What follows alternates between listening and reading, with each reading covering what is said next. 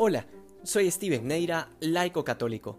Bienaventurados los que cumplen la palabra de Dios y la ponen por obra. Con estas palabras corona el Señor las alabanzas a la Virgen.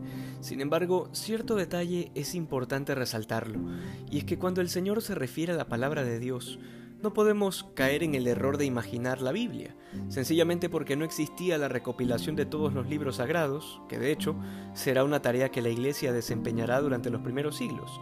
Pero entonces, ¿a qué se refiere Jesús con la palabra de Dios? Y es aquí donde se vuelve fundamental comprender que Dios se ha revelado a los hombres por amor, y que esta revelación se ha venido dando de manera progresiva a lo largo del Antiguo Testamento por boca de patriarcas y profetas, pero que llegada la plenitud de los tiempos, la revelación culmina de manera absoluta y perfecta en Jesucristo.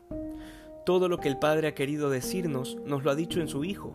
Por esta razón el prólogo del Evangelio de San Juan comienza diciendo que en el principio era el verbo, o la palabra, que vendría a ser la traducción más adecuada para la palabra griega logos, que es la que utiliza San Juan.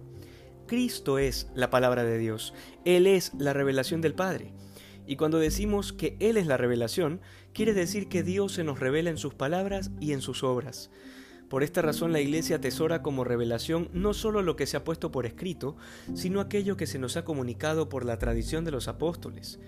Habiendo entendido esto, cuando el Señor dice que son bienaventurados los que escuchan la palabra de Dios y la ponen por obra, se refiere a sí mismo.